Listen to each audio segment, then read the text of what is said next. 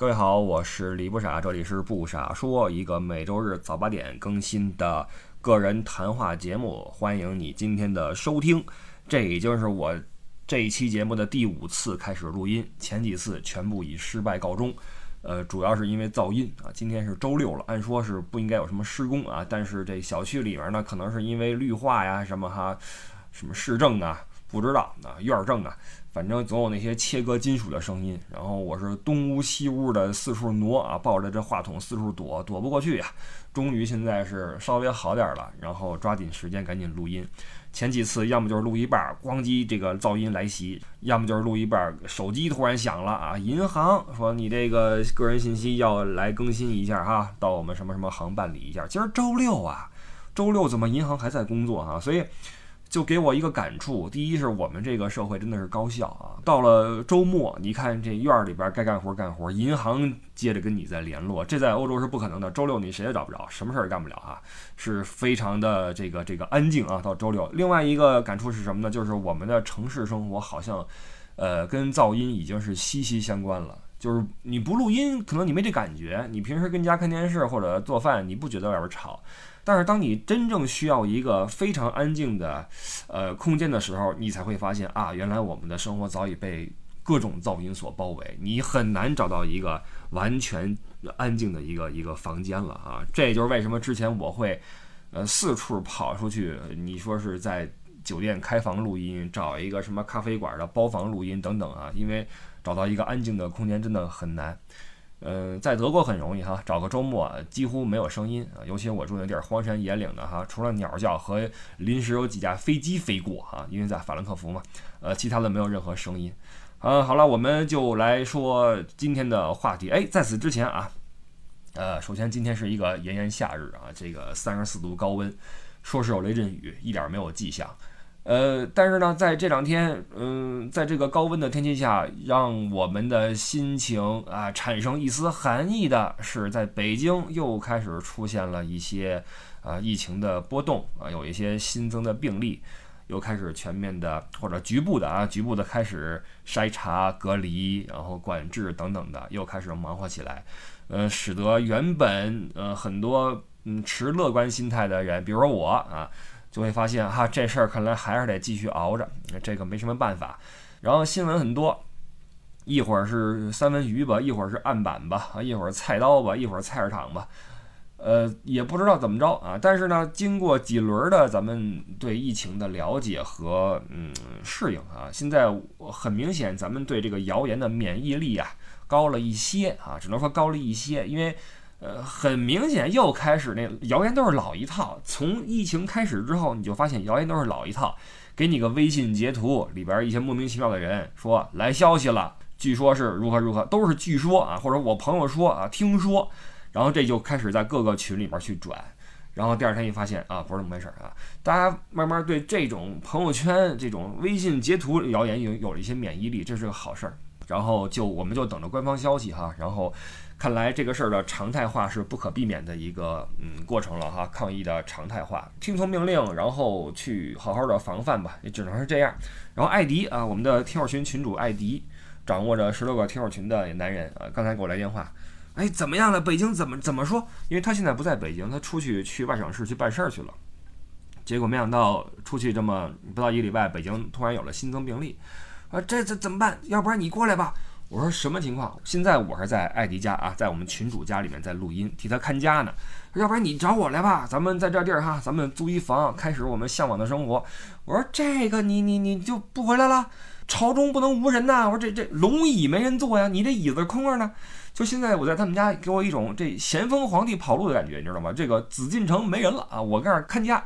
结果来个消息说，要不你找我来吧？啊，你就知道这个疫情啊，对，确实对很多人的生活会有影响。本来说这孩子们快开学了，没想到啊，咣叽一下，哎，我都我都替这些家长们痛苦，真的，这孩子跟家里边滋儿哇滋儿哇的，你说这半年了，好不容易说开学了，哈，又给一棍儿打回来了。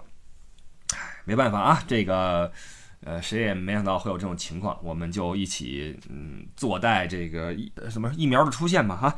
然后进入我们的正题，呃，这期的正题是老司机与科目一的一场大战啊，因为在刚刚过去这个周三呢，呃，我很嘚瑟的往群里边发了一些视频，是我呃去京风车管所旁边的一个驾校的一个理论考试场考场啊，我去参加一个科目一的考试，呃，高高兴兴考试去，然后那个。悲悲伤伤回家来啊，因为没考过，而且连续两次考试没考过。现在考科目一才能给你一次当时补考机会啊！我用了这次机会之后，两次都没过，然后灰头土脸就回来了。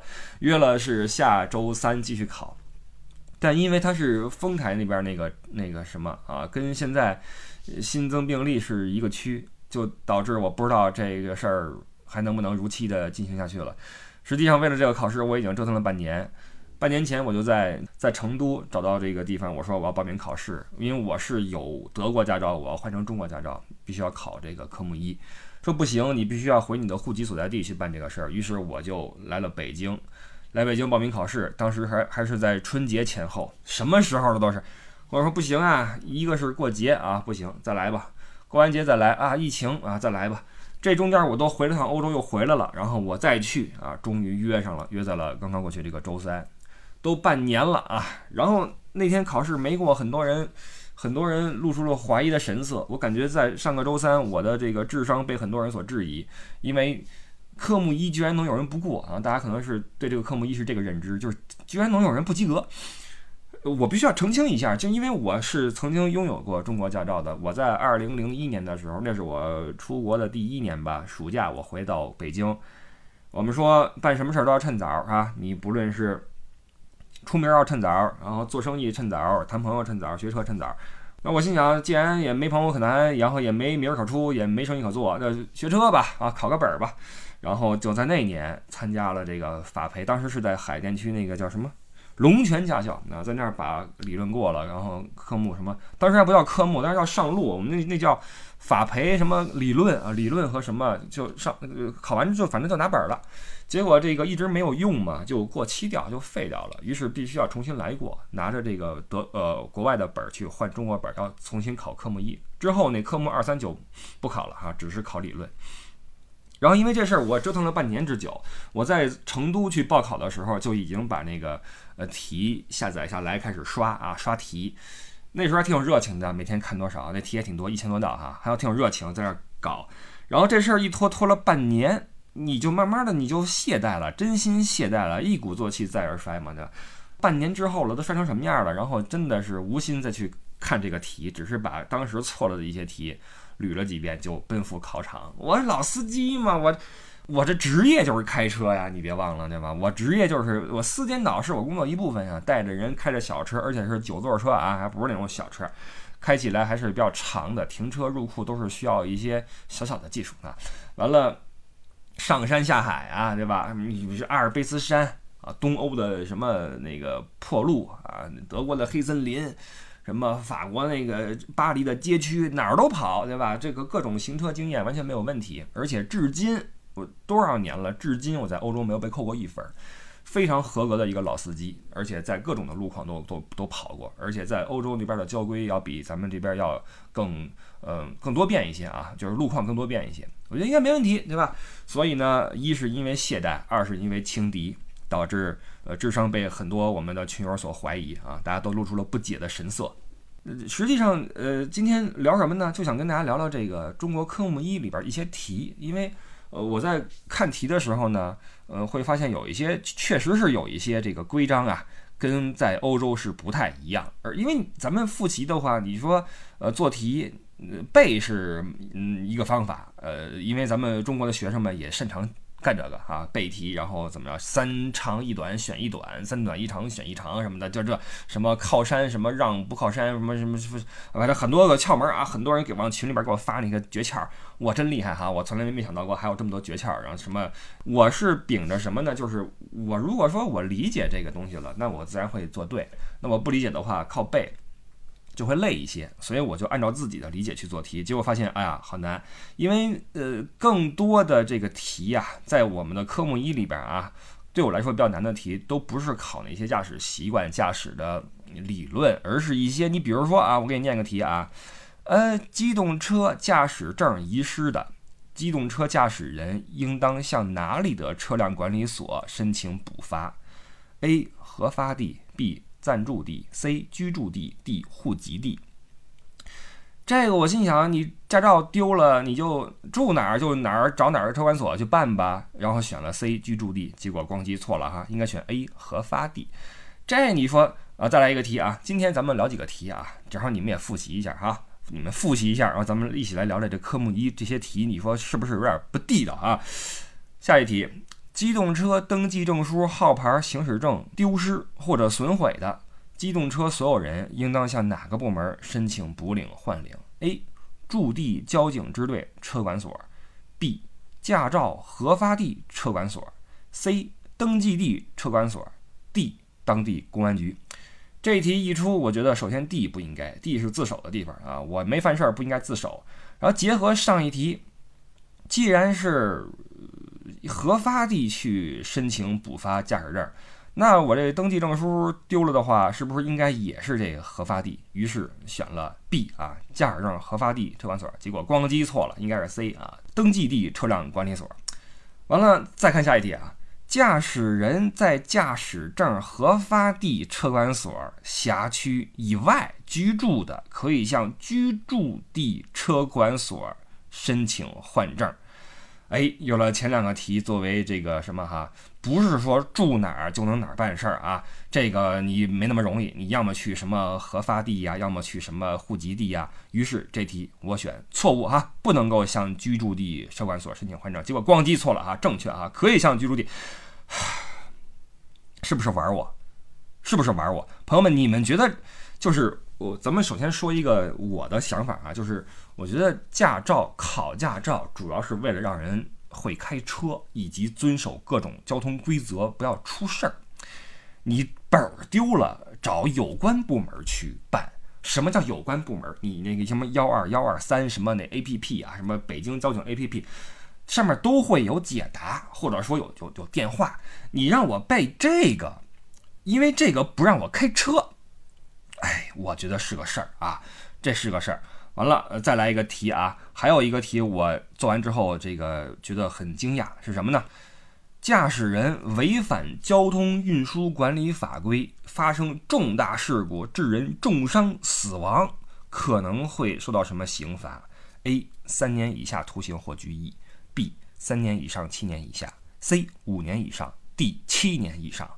我寻思着，你违规造成人重伤和死亡，不得来个七年？结果不行啊，答案是 A，三年以下。我的个妈！我就没想到啊，这个把人撞死了就三年，最高三年。我没想到啊，然后这事儿是让我觉得有点神奇。然后呢，呃，别跑，跑了的话就是三年以上，七年以下。完了，呃，这是跑了之后人没死，跑了之后人死了，直接七年以上。所以就记住了哈，要么撞人了，呃，不跑，三年以下。呃，跑了没死，三年以上，七年以下；跑了死了，七年以上啊！这是一个死记硬背的题。完了，还一题是让我感到有点奇怪，这是在我开车的习惯里面所没有的啊，或者说我接受的这种行车教育里面没有的，就是驾驶机动车超车应该提前开启左转向灯，变换使用远近光灯或者鸣喇叭。我选的是错误，结果是正确的。这个我是实在的是没想到，而且我至今不能够理解。我虽然能够背下来啊，但我不是很理解这个这个规定。就是我要超车，为什么我要开远光灯，就是闪远光灯和鸣喇叭？这个难道不是对前车的一种呃怎么说干扰吗？有人说这个是是为了提醒前车注意你在超车。前车左边那个镜子是干嘛用的？难道是化妆镜吗？你回答我这个问题，前车它左手边那车门前面那个镜子是干嘛的？是化妆用的吗？它是不是能够通过这个镜子看到有人在超车？有人说有盲区，没错。所以在我在这个德国在学车的时候是这样教的哈，就是你在超车的时候，你要做一个 shoulder blick，shoulder 是肩膀，blick 是你你眼神啊眼光啊，就是你要过肩去望一下，看到你这个镜子的盲区，看你身后超车道上面有没有车。在确认安全的时候，你才可以去超车，这就杜绝了这个发生碰撞的可能性。所以在咱们这儿没有鼓励前车这个行驶人超车的时候去做 shoulder brake，而反而是要求后边的人超车的时候你要鸣笛或者切换远光灯。这个我是觉得有点奇怪。因为你在欧洲这么开的话，就是属于找事儿了，就就挑事儿了。你拿灯晃人家是几个意思？你当我傻吗？你是认为我傻吗？我看不见你你在超我，然后我会撞你？不可能啊，这个。然后我就在微博上 PO 了这道题，我表示我的不理解。然后就有人给我解答了，说你在夜间开高速，当你超那些大卡车的时候，千万要这么做，可以保命。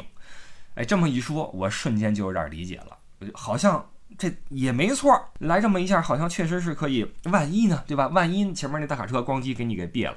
但是我相信很多很多在欧洲开车习惯的人，或者在那边拿本的人，回来之后考这个题会错，因为不会在超车的时候切远光灯啊。呃，而且一系列的哈，你看这道题，夜间驾驶机动车通过人行横道时需要交替使用远近光灯，A 正确，B 错误，要选 A 正确哈。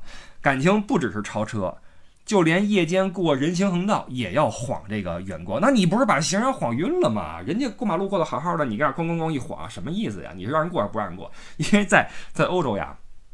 在示意对方过的时候，用远光灯切一下。比如说，这个两辆车会车啊，只能过一辆，两辆车都停下来了，然后决定让的那个司机会嘣嘣一晃，然后那个被闪的那个人啊会过去。这是一个提示你，你先走，是一个礼让的行为。但在咱们这儿哈是是一种警示行为啊。这好家伙，你要是晃一欧洲人，他以为是哎谢谢啊，一走咣叽你把他撞了，还齐了哈。然后这个三年以下哈，这个包括这个题。在暴雨天气驾车，刮水器无法刮净雨水时，应怎样做？A. 减速行驶；B. 集中注意力，谨慎驾驶；C. 立即减速靠边停车；D. 以正常速度行驶。有意思了啊！当这个下雨，雨刮子无法刮净雨水的时候，怎么办？那以正常速度行驶不应该。这题无论如何把 D 排除。那么 A 减速行驶好像对，B 集中注意力谨慎驾驶，我觉得没错。C 立即减速靠边停车，这个感觉不太对，因为这立即减速靠边停车，后边车怎么办？追尾怎么办？于是 C 应该抛出。我一刨，嘣儿错了。这题就应该选 C 立即减速靠边停车。这你是不是玩我？怎么？刮水器无法刮净雨水是什么意思？那下个中雨，那很很容易刮不净啊。但是我能够看清前车，我可以继续走啊。我要么减速行驶，要么集中注意力，我谨慎驾驶都没问题。你让我立即停车，这个有点奇怪了吧？我停下来咣叽，你你判我一个什么路边停车，给我给我给我发分儿，这找谁去？所以这个题我也不是很理解，是吧？所以这个在看科目一的时候呢，作为一个。在国外的一个老司机，嗯，确实对咱们的这种呃驾驶习惯呀，包括题目呀，会有一定的不理解。然后那天考试的时候呢，嗯，因为确实是背的比较少，没怎么看，加上考试习惯不好，呃，我我们已经远离考场了哈，已经远离了这种学习的这种这种阶段，所以在考的时候呢，实际上我吃了一个大亏，就是呃没有很认真的去对待。你比如说。明明有一次补考机会嘛，对吧？那么你在第一次考的时候，那些错题它是当即就告诉你正确答案的，但是我都没看，我错了我就错了，我继续往下边一道题做。也就是说，我从心眼里没在乎这题错在哪儿，我根本就不在乎，因为我觉得我开车是可以的，就导致我补考的时候又出现了至少三道之前一次错过的题，于是又全错了，就很后悔，就很后悔。如果当时能够静下心来。看一看是怎么错的，那么第二次可能就能考过去啊。呃，现在这个考科目一啊，是是这样的了，就是机答啊，在电脑上边去答啊，答一个当即告诉你错和对。也就是说，当你答到九十道题而一道没错的时候，那么你就算过了。然后我第一次考试的时候，第一题就错了，上来之后第一题就错了，忘了什么题了哈。然后做到了第九十五道，然后错到了第十一题，于是宣告不及格。当即我就说不行，我要重考啊，然后来。那个警察说：“慢点做，做这么快干什么啊？”然后我说：“好吧。”但其实这事儿跟快慢没关系，你不会就是不会啊。你像刚才这些题，你你你你你蒙不对，对吧？你蒙不对，包括那些三年、七年什么，你要没背，你你这靠时间没有用啊。然后第二次做，做到了第七十九题，错到了第十一个，就很遗憾的就落马啊！不禁感慨这个东西不认真对待还是不行的哈。然后这个交通这事儿也想聊一聊，就是。除了法律规定啊，除了这个这个交规，那实际上我这次在国内我想拿本儿，那肯定目的是以后是要上路的。于是这次回国我就一直在细心观察，呃，咱们国内这个路况，然后就会发现这个路况因国家不同啊，规则不同啊，是有很大的区别的。嗯，这一点早在欧洲的时候我就发现，嗯，实际上交通秩序或者说路面情况这个东西啊。嗯，在我看来，它不只是跟什么车的数量什么有关系。你马路上人多就乱吗？不一定。那你说德国人可比人口密度可比什么意大利、法国要高，但是德国人开车非常的秩序井然。但你到了意大利跟法国的话，开车就就狂野一点啊，就就随性一些。当然这有好有坏啊，之前我们节目里有说过。但是这个规则包括路况会跟国家的不同而有巨大的区别。那从规则上来说，我就发现。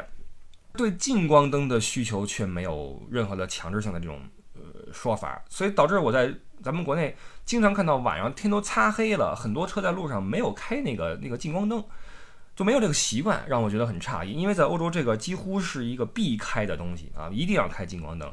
这个可能是跟那边的路况比较复杂有关系，因为那边城市面积都不大，出了城就直接扎进森林，扎进什么山洞，扎进山上。那就需要你这个灯光作为一个辅助，是一个安全信号。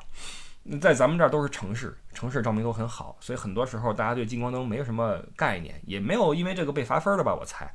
但是在欧洲，比如奥地利、什么瑞士，你如果进一个山洞，你没有开灯的话，是有可能被罚分的，要罚款啊。所以这是一个很大的区别。包括一些细节，你比如说，呃，欧洲那个路口都很小嘛，它没有那种机动车左转带行区是没有的，不存在。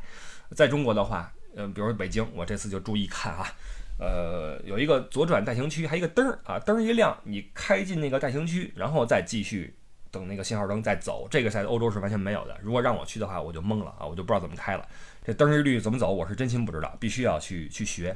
包括有一个右转这方面的一个区别，我觉得是很很很大，就是在欧洲，路口红灯基本上是禁止右转的。我不记得有哪个说路口红灯允许你右转是没有的，除非它有另外一个小灯儿告诉你一个绿箭头往右，你就可以转弯。但是基本上是是没有的。在咱们国内的话，尽管直行是红灯，但是当你身处右转道的时候，你是可以转弯的。而且你的这个右转跟你这个交叉的那个人行横道。虽然说是互为矛盾的，但是大家在这个矛盾中去去去共存。因为人行横道是绿灯，行人在走，你车也允许右转。虽然理论上说车要让人，但是做的是真的不行啊。现在我知道咱们国内很多城市在抓这个交通啊，在抓这个车让人这一块，但是在北京实在是太不行了。我觉得在北京这个路面，我我反正我觉得是比较恶劣，对行人来说比较恶劣，对司机也比较恶劣呀。我在网上看到一个。一个北京的一个一个死循环，我找一下啊，这个微博上面啊说有个朋友说的好，北京是个死循环，是个恶性循环。你做一个高素质司机，到最后能被气死。路口堵死，你不上，别人上，你一辈子过不去。网格线你让出来，别人就堵上。你不违停，停在收费停车位要走好远。别人违停，停得近，还不交停车费，还不罚款，爽的一逼。你发现这些人违法违规没素质，也没人管，也没人谴责，只有你自己守规矩守法，像个沙雕啊！这是一个北京的一个恶性循环，这个我深有体会。就是，呃，从交规上来说，我发现虽然说咱们呃法培和科目一都考了，什么网格线不能上，路口如果前面堵死的话，你要在路口外等候什么的，但是没有人照做呀，真心没人照做呀，那就我就会。很疑惑，就如果到时候轮到我上路的时候，当前面这个路口，比如说我看前面堵死了，那我是进去不进去？我进去的话，我堵了这个横向的车，会被人骂；我不进去的话，会被后边的人骂。怎么着都是挨骂。然后那你说怎么办呢？包括很多这种类似的情况，都是他逼着你要去违规，你不违规的话，人觉得你有病，而且你又不落好。然后人家违规的又没有什么惩罚，这就很尴尬了。延伸一点就会延伸到我们对“规则”这两个字儿的这个理解上面。前两天我在微博发了一个我自己的一个感慨，就是我去北京新街西四呃西四那个华田延吉，我去吃碗冷面，因为那儿正宗嘛。我发现那个大厅全是抽烟的，至少有三四桌、四五桌，前后累计绝对有四五桌抽烟的，而且抽的非常的自然。北京市公共场所禁止吸烟多少年了？我说这是事儿吗？我觉得这这很很不 OK 啊！于是我就趁那个一个服务员从我身边路过的时候，我就问他，我说：“哎，大姐，能抽烟吗？”他说：“不能啊。”很很那个义正辞严的告诉我：“不能啊。”我说：“那你我旁边这桌抽烟的你管不管？”我就一指，然后那桌正跟那儿啊抽呢，他就过去哈说：“哎，这儿不能抽烟啊，要抽门口抽。”然后我就观察被制止的那个人哈，他几乎是没有任何的说不好意思，或者说没有啊，没有说哎呦不好意思啊，绝对没有。他听到之后啊，甚至就是眼睛稍微斜了一下，然后就微微的点下头，然后使劲的嘬了两口，意思就是说别着急，抽完就完了啊。嘬了两口之后，慢慢悠悠的把烟往地上一扔，餐馆啊往地下一扔，脚一碾，完事儿了，这就完事儿了哈。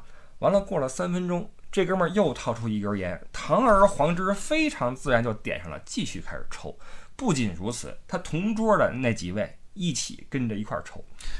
然后这个我就想找那个服务员，发现已经没人看我了，就知道我可能会有多事儿啊，多事儿的话等于是难为他们，他们也不想揽这事儿。我现在算了，我也甭在这儿招人讨厌了，对吧？所以你看，我成为了整个这个场面里面最招人讨厌的一个人。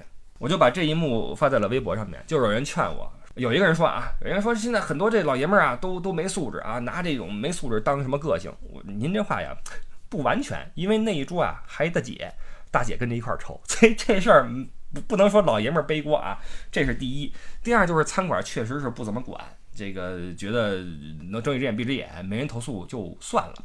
有人跟我说哈，说你应该投诉，投诉的话还有什么奖励什么的，我真的是没有。时间去弄这事儿去，我投诉的话，我还得拍照取证、打电话什么的，我懒得弄。我只是想知道，或者想试探一下，就是大家对这个规则是怎么看的。然后这一幕让我知道，哇，在咱们北京现在的这个情况啊，大家对这个规则、对这个公共场所吸烟这个规则就是这么看的。然后就就有人就劝我说，那个你要明白，呃，这个这是咱们的一个特色啊，中国一个特色，啊这样做也有好处呀。你看，虽然在国外大家对规则执行的很很认真、很死，但是这样的话你办事不方便呀。在中国的话，任何一件事儿，你看似办不了的事儿，都有办法把它办成，这就是这个的好处。大概其也就是告诉我说，中国这样有中国自己的第一，这是国情啊，这是特色；第二，有它的好处。这话我觉得你说的对，是没错的。但是我想问你一句，就是，呃，你是不是觉得这个特别 OK，这个特别好？如果你认为这是一个最好的一个状态，这是一个社会最好的状态，那也就算了，咱就别聊了啊。但是，但凡你认为这事儿还能更好的话，那我就想问，那你你这种默许和这种宽慰自己的这种心态是是怎么来的呢？我觉得就很奇怪了，因为在我看来。所谓的我们这个社会里面的这种变通和便捷，你这个很多时候我们说看病啊，我帮你找个大夫去，呃，去什么哪儿，我帮你找个那什么，我认识什么人，局长什么的，都是这种思维啊。我认识人帮你什么什么，虽然说你得到了便利，但是就我观察，这种便利绝大多数情况下都建立在对另外一个没有这种关系的人的他的利益的损害上面。比如说我去看病，我找个大夫说，哎，帮我加个号。说没问题，你来吧。那我是不是因为我的加号导致另外一个患者没有及时看病？是不是这样？虽然说，尽管说这个患者他不会因为晚了一两个小时或者晚了一天就死了，这是小概率事件，但是这事儿从道理上来说是不对的。因为我认识人，我有关系，我就侵占了别人的时间，这是不对的。这话你同意不？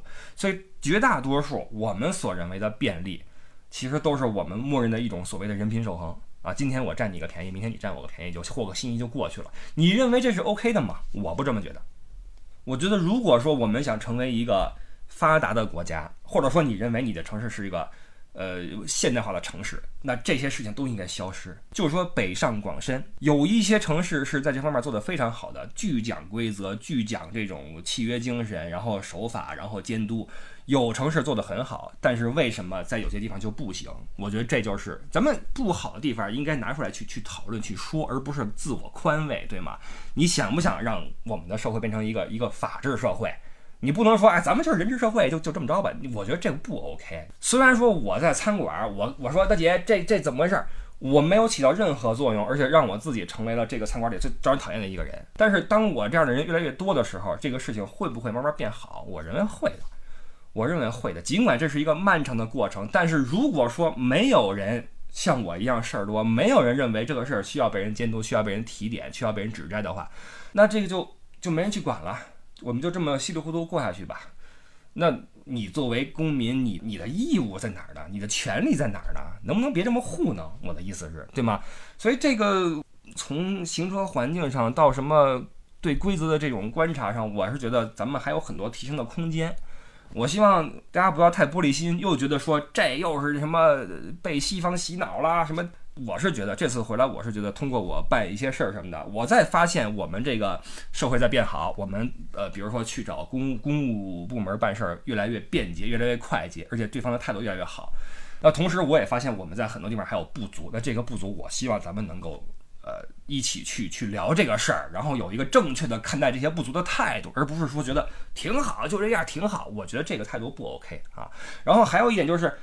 既然你也承认我们的社会进步了，我们的国家进步了，那你能不能看到我们的国家在由以前的一个可能比较无序的相对人情的社会，像一个法治社会，像一个秩序井然的社会在转变？这就意味着我们如果想进步，这些都是一些必然的一些结果。你不能说我们又要进步，我们要什么怎么，然后这些规矩又没有，然后都搁那糊弄，我觉得这就不对啊，这就不对。所以这个是我近期的一些从。考科目一来的一个小感触，完了，尴尬的是我约的是下周三去补考科目一，但现在因为是在我是在丰台那个教管所要去考，现在丰台又出了新的病例，所以也不知道能不能考成。如果考不成的话，这事儿又要拖，从一月份拖到了现在了，半年了，这本还没弄下来啊，真的是折磨死人了。